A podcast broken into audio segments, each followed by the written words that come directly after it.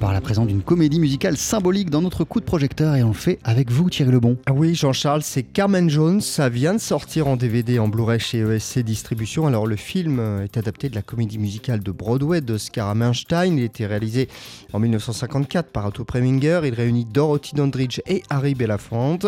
Alors à mi-chemin entre la nouvelle de Prosper Mérimée et l'opéra de Georges Bizet, eh bien Carmen Jones se déroule euh, durant la Seconde Guerre mondiale dans une caserne militaire. On écoute Antoine Cyr, spécialiste du cinéma, il intervient dans les bonus du DVD.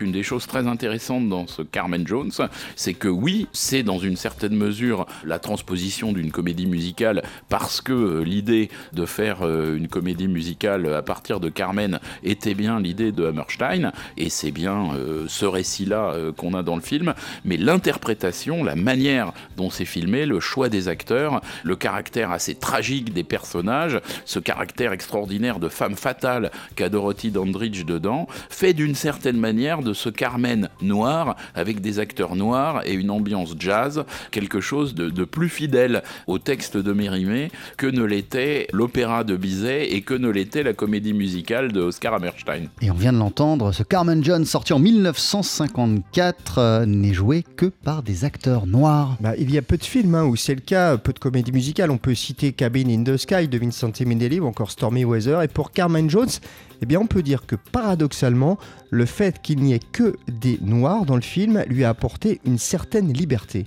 vous avez effectivement cette euh, comédie musicale, Carmen Jones, qui arrive à un moment assez intéressant parce que c'est un moment où le code de censure américain, qui obligeait les scénaristes euh, à mettre des situations très aseptisées dans les films, il commence à y avoir un petit peu de liberté prise avec ce code de censure. Et en fait, dans le film, on a des scènes qui sont d'une sensualité extrême. La scène où on voit Harry Belafonte euh, qui attrape les pieds de Dorothy Dandridge est une scène absolument incroyable. Et paradoxalement, le fait que le film euh, soit un film à la distribution noire, qui se passe dans une euh, base euh, américaine avec des soldats noirs, permet sans doute d'obtenir une forme d'indulgence de la censure qu'on n'aurait pas obtenue si ça s'était déroulé dans un milieu bourgeois blanc à New York. Et il faut bien sûr, Thierry, parler de la musique de Carmel Jones. Alors, musique plutôt classique, mais l'esprit du jazz est vraiment présent dans Carmen Jones.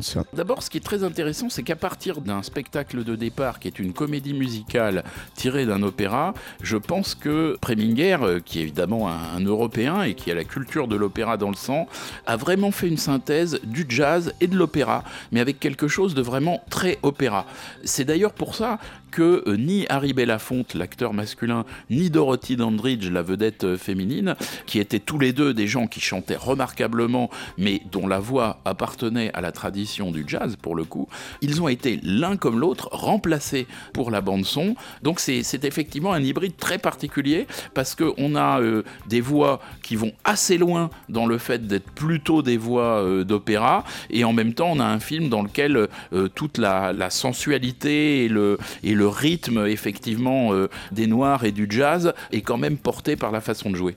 Voilà, cette comédie musicale incontournable, j'ai envie de dire euh, Carmen Jones, sortie en DVD euh, et en Blu-ray dans une copie restaurée magnifique chez ESC distribution, eh bien, c'est à découvrir ou à revoir. Et vous nous le rappeliez, Thierry, ça a été réalisé en 1954 par Otto Preminger avec Dorothy Dandridge et Harry Belafonte. Merci beaucoup. On poursuit en compagnie du pianiste Giovanni Mirabassi. Voici Sous le ciel de Paris.